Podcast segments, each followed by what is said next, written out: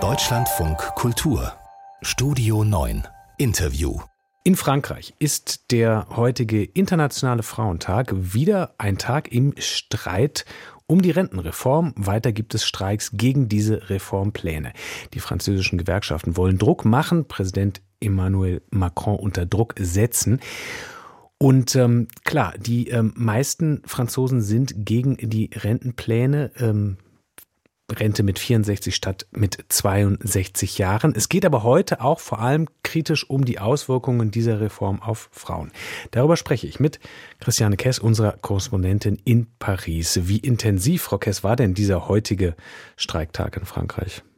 Nicht mehr so intensiv wie gestern, aber es gibt noch einige Auswirkungen, die zu spüren sind heute und wohl auch noch in den kommenden Tagen.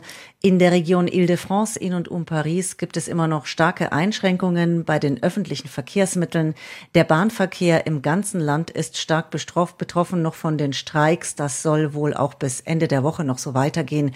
20 bis 30 Prozent der Flüge fallen morgen und am Freitag aus wegen Streiks beim Flugpersonal.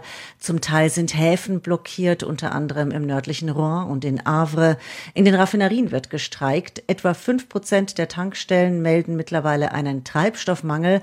Allerdings noch nicht wegen der Streiks, sondern weil die Leute schon mal vorsorglich voll tanken in der Sorge eben, es könnte einen Mangel geben.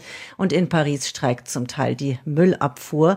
Es gab hier heute auch Demonstrationen anlässlich anlässlich des Weltfrauentages und Sie haben es schon angedeutet, die sind auch genutzt worden, um gegen die Rentenreform zu demonstrieren. Allerdings hat das alles nicht das Ausmaß der Demos gestern erreicht. Da sind ja nach Angaben der Gewerkschaften landesweit 3,5 Millionen Menschen auf den Straßen gewesen. Das Innenministerium ist etwas vorsichtiger, spricht von knapp 1,3 Millionen. Mhm. Ähm, Rente mit 64 statt mit 62, das ist die Zahl. Ähm, die hier auch immer so als ein Kern, Kernforderung, Kernproblem ankommt. Ähm, aber nochmal zur Erinnerung, weil wir das sicher alle hier auch nicht so genau auf dem Schirm haben. Was will die Reform und ähm, wo steht die gerade? Ja, diese Reform soll ein Milliardendefizit in der Rentenkasse ausgleichen, das ihr vorausgesagt wird für die kommenden Jahre. Und da hat die Regierung gesagt, wir haben drei Möglichkeiten. Entweder wir kürzen die Renten, die Renten, das wollen wir nicht, oder wir erhöhen die Sozialabgaben, das wollen wir auch nicht. Da haben wir Sorge, dass die Arbeitslosigkeit dann steigt. Also bleibt nur noch die letzte Möglichkeit. Wir müssen länger arbeiten. So haben das alle europäischen Nachbarn um uns herum entschieden und wir leben ja auch länger. Aber das Problem ist eben, dass der Großteil der Menschen im Land, fast 70 Prozent, gegen die Erhöhung dieses Renteneintrittsalters sind. Und das erklärt den heftigen Widerstand auf den Straßen und in den Betrieben mit diesen Streiks und den Massendemonstrationen. Gleichzeitig geht die Reform ihren parlamentarischen Gang. Sie war vor kurzem in der Nationalversammlung, ist dort in erster Lesung debattiert worden. Die linke Opposition und der extrem rechte Rassemblement National sind komplett gegen die Reform. Das waren hochturbulente Debatten, die sich da abgespielt haben. Die Regierung ist beschimpft worden. Die Sitzungen sind immer wieder unterbrochen worden. Es gab Tausende von Änderungsanträgen zu dieser Reform. Und letztendlich hat die Zeit nicht gereicht, in der Nationalversammlung über dieses Gesetz abzustimmen. Das heißt, der Gesetzestext ist ohne Abstimmung weiter in den Senat gegangen. Da wird er im Moment debattiert. Der Ausgang ist völlig offen. Es ist nicht ausgeschlossen, dass die Regierung mithilfe eines bestimmten Verfassungsartikels diese Reform am Parlament Parlament vorbei beschließt. Sie hat aber dann das Risiko, dass die Opposition sie durch ein Misstrauensvotum stürzen könnte. Es gibt sehr, sehr viel Kritik. Sie haben es gesagt. Ähm große Teile sind äh, dagegen. Und es gibt jetzt auch Kritik ähm, an dieser Reform. Es würde, sie würde Frauen benachteiligen. Warum genau? Also das ist etwas schwer, das ganz pauschal zu sagen, aber es ist so, dass die Erhöhung des Renteneintrittsalters sich für manche Frauen ungünstiger auswirkt als für Männer. Eine Studie, die die Regierung vorgestellt hat, besagt, um die volle Rente zu erhalten, also da geht es jetzt nicht nur um das Renteneintrittsalter, sondern auch um die Anzahl der Beitragsjahre, dafür müssten Frauen im Schnitt sieben Monate länger arbeiten als Männer. Beim Jahrgang 1966 ist das der Fall und dann kann man das durchrechnen. Das sind zum Beispiel Beispiel acht Monate mehr für Frauen und vier Monate für Männer beim Jahrgang 1980. Also es sind etwas komplizierte Rechnungen und Zahlen, aber generell ist es so, dass Frauen für die Rente länger arbeiten müssen oder weniger Rente als Männer bekommen. Das ist auch schon heute so.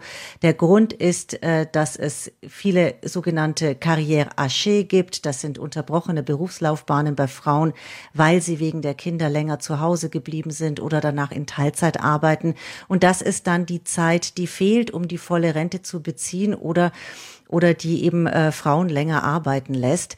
Ein weiterer Punkt ist, dass bisher Trimester angerechnet wurden pro Kind, wodurch Frauen schon mit 62, also dem bisher legalen Rentenalter, in den Ruhestand gehen konnten, auch wenn sie gar nicht so lange gearbeitet hatten. Mit dieser Reform müssen die Frauen jetzt auch bis 64 Jahre warten, weil das das neue legale Rentenalter sein wird. Viele sehen sich also als Verliererin. Man muss aber dazu sagen, es gibt auch Vorteile, denn die Mindestrente ist auf 1200 Euro Angehoben worden und das betrifft vor allem viele Frauen. Und mit dieser Reform soll auch die Elternzeit stärker berücksichtigt werden. Also auch davon würden viele Frauen ähm, betroffen sein und profitieren, wenn diese Reform denn so kommt, wie die Regierung sie will. Aber die Nachteile für die Frauen werden natürlich von den Gegnern der Reform sehr stark ins Feld geführt. Hm. Wenn es so kommt, wie die Regierung das will, sagen Sie, könnte denn diese Diskussion, die Umsetzung nochmal ja, ähm, verändert werden durch diese Aspekte? Also was die Frauen betrifft, ja, also da gibt es Ansätze, aber vielleicht in ganz anderer Weise, als man vermuten könnte, denn die konservativen Les Républicains, die wollen einen Teil dieses Gesetzes jetzt im Senat verändern, nicht für alle Frauen, sondern für Mütter. Die Begründung ist, die Mütter festigen das Rentensystem durch ihre Kinder. Die sollen also doch schon vor 64 in Rente gehen dürfen. Die Republikaner sagen ganz offen, wir wollen eine ehrgeizige Geburtenpolitik für Frankreich machen. Also das ist dieser politische Ansatz. Allgemein gilt, dass die Regierung sich offen zeigt für Kritik an der Reform und Einzelheiten ändern würde. Premierministerin Elisabeth Born, die da immer an vorderster Front unermüdlich diese Reform erklärt und für sie wirbt. Sie sagt, wir wollen den Text verbessern durch den parlamentarischen Prozess. Aber die Regierung sagt eben auch ganz klar, an der Erhöhung des Rentenalters wird nicht mehr gerüttelt. Das ist nicht mehr verhandelbar. Und dagegen richtet sich ja die Wut und der Protest. Und das erklärt diese festgefahrene Lage im Moment. Rentenstreit ohne Ende in Frankreich. Informationen von unserer Korrespondentin in Paris von Christiane Kiss.